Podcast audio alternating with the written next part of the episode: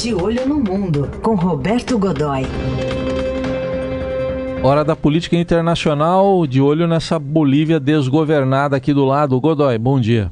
Bom dia, Heisen. Bom dia, Carol. Bom dia a todos. Bom dia. Sua análise aí de tudo isso que aconteceu, só pegando uma cronologia rápida, Godoy. Primeiro, Evo falou em novas eleições. Depois, ele renunciou. E depois ele falou que foi golpe.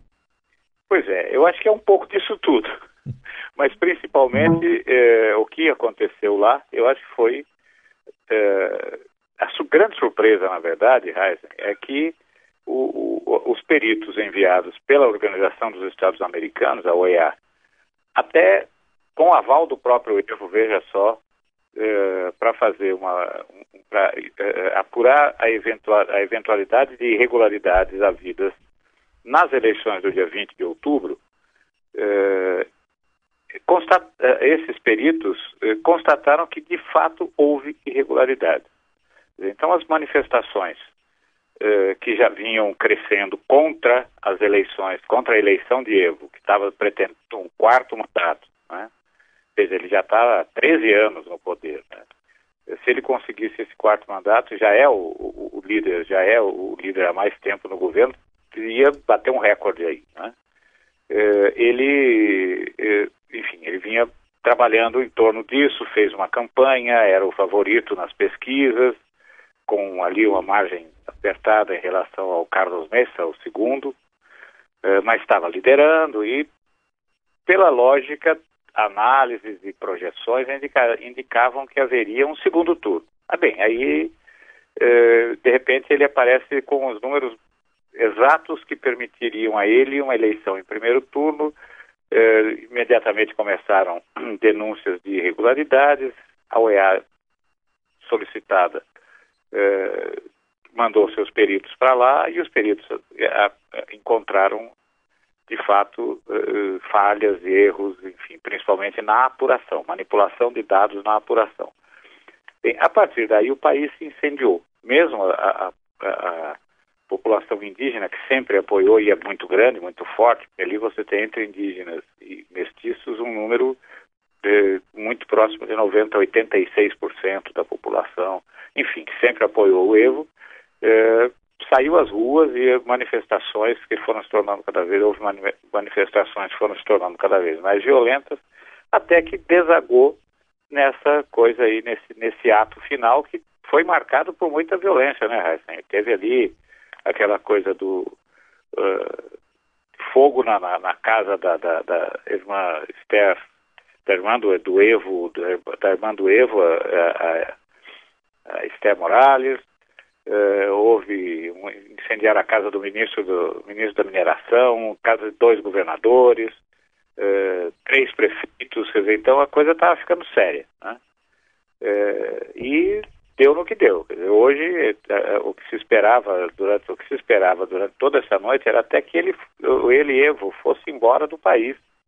Já tem duas, já recebeu ali duas ofertas de asilo, uma do do Andrés López eh, Obrador, presidente do México, uhum. e óbvia do Nicolás Maduro, presidente da Venezuela.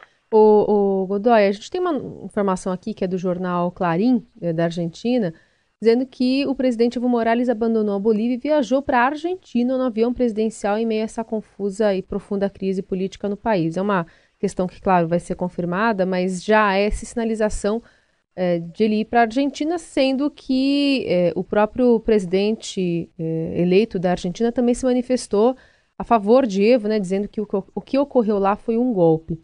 Agora, pois só... é.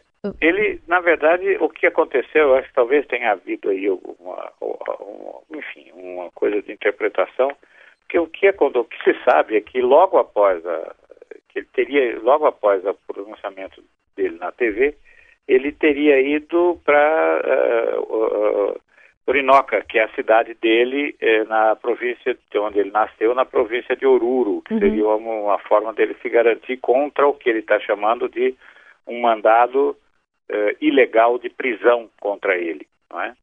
E ali ele teria uma certa garantia de que não seria preso. Uhum. A gente não pode esquecer também que ele nessa, enfim, ele não perdeu um pouco do, perdeu um pouco não, perdeu o apoio da comunidade indígena, o apoio político, mas ele mantém aquela coisa de ser alguém da etnia, né? Então Sim. ali a coisa fica um pouco mais complicada. Durante a campanha ele deixou bem clara essa ligação dele, participava de cerimônias. Aliás, uma coisa curiosa, durante a campanha ele foi a, a uma cerimônia tradicional, é, virou até um, uma atração turística no país, que é a cerimônia da Porta do Sol. E ali é, um dos sacerdotes disse a ele que ele ia perder que ele ia perder a eleição, que ele não se manteria no poder. Ele deu muita risada, brincou, dizendo que eh, eh, ainda brincou dizendo que os deuses provavelmente tinham, uh, tinham enviado sinais confusos para o enfim para o sacerdote, aquela coisa toda e passou batido. Mas agora a gente vê que talvez o pajé ali tivesse um pouco de razão ou muita razão. Né? Godoy, verdade, uma coisa gente, que uma coisa que não ficou clara, eu acho que é importante a gente falar para os nossos ouvintes, é essa, essa, essa, essa virada em relação às forças policiais. Né? A gente viu num crescente desde sexta, mais sábado, é, a manifestação das Forças Armadas, de, de, autoridades policiais do país, dizendo: olha, é, a gente entende que a renúncia seria é, a melhor saída, alguns lugares havia o enquartelamento de, de militares. Quando é que essa virada ocorreu? Olha só, Carol, né? o, o, o, o, chefe das Forças Armadas da Bolívia, o general Williams Kaliman, né, ele, é, curiosamente, era um apoiador é, do próprio Evo Morales, fez carreira sob Evo Morales, então essa carreira de oficial superior, e ele tem ligações muito fortes com o Brasil e com os Estados Unidos. Ele, é, a formação dele, isso já é de, não é apenas ele, mas o Brasil e o, as escolas de formação de oficiais do Brasil recebem muitos oficiais bolivianos aqui, é, desde já de um bom tempo e isso se intensificou nos últimos anos. O, o general Williams é um é, passou por aqui, ele tem amigos pessoais aqui, amigos é, e, e, deixou aqui li, grandes ligações. Uma é, consta até que teria prevenido aqui ao Estado-Maior brasileiro, das, do Exército, alguns dos seus integrantes teriam sido informados de que a situação era muito mais grave do que parecia e que provavelmente eh, terminaria eh, numa, num colapso, segundo a expressão usada por uma fonte que eu ouvi, ele teria dito que isso vai terminar com um colapso dessa administração, ou seja, indicando que certamente haveria alguma uh, medida radical uh, em relação ao Evo Morales, talvez até uma tomada do poder pela força.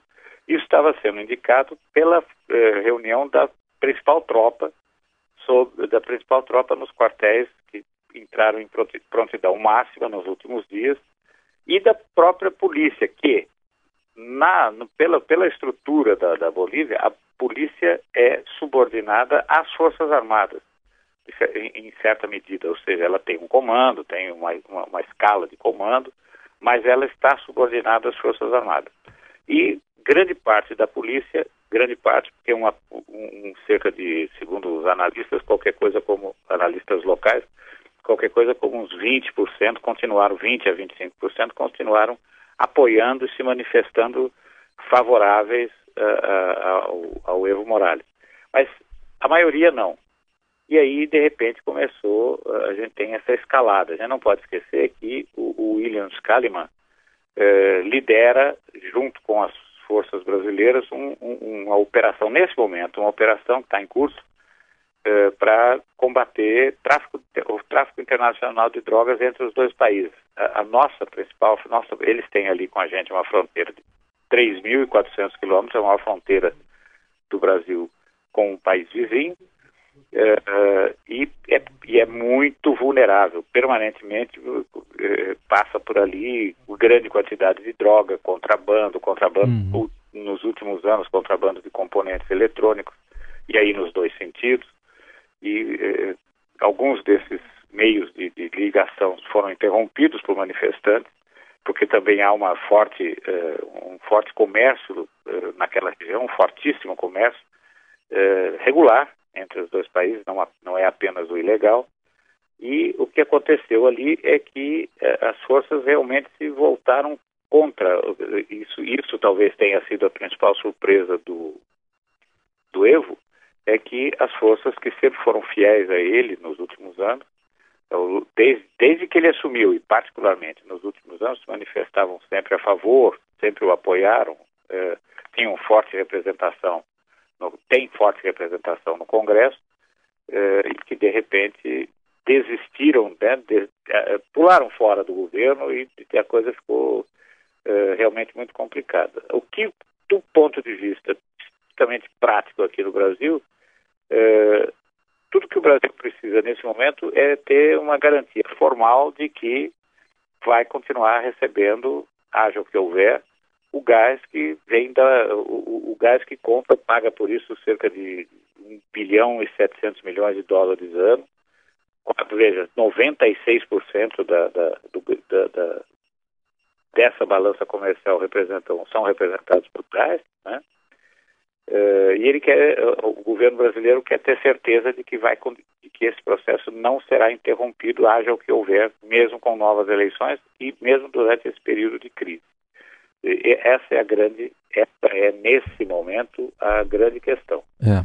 Temos Se que aguardar, né? brasileiro que ontem mal podia esconder a sua satisfação com o que está acontecendo, com o que está não com os fatos, mas com a queda do, do a queda do, do, do Evo Morales Uh, imagina que, por exemplo, uma nova eleição, o Carlos Bessa possa vir a ser, uh, que é o segundo colocado nas ele foi o segundo colocado nas eleições do dia 20, que ele possa, de alguma maneira, uh, vir a ser um parceiro do Brasil, um pé atrás, porque o Bessa, embora seja um homem de centro-direita, ele é profundamente nacionalista, é defensor de uma revisão eh, dos contratos de fornecimento de gás para o Brasil, pretende que haja uma atualização dos valores e isso não podia acontecer num, num momento mais complicado, principalmente depois do, do pronunciamento do terceiro colocado, que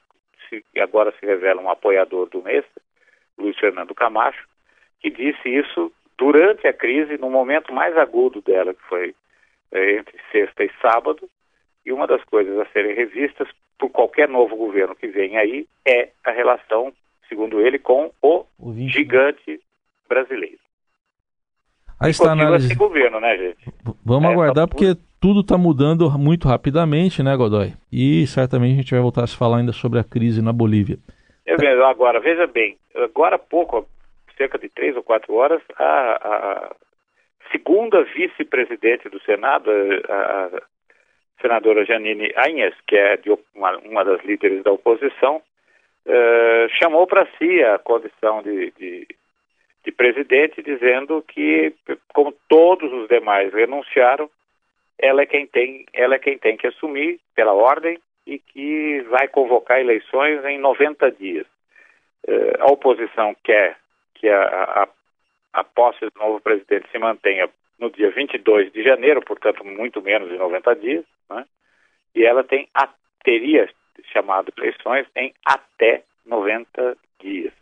Já o juiz Petrônio Flores, que é o presidente do, o presidente do Tribunal Constitucional, e que talvez, pela ordem, pudesse vir a ser o, o, o substituto eventual nessa fase, não pode fazer isso porque o próprio Evo fez uma alteração na legislação, tirando os juízes, qualquer, tirando qualquer membro do, do judiciário da linha de sucessão. Realmente o embrólio está longe de terminar, moçada. Valeu. Vamos continuar acompanhando, Godoy. Até quarta. Um grande abraço, até quarta.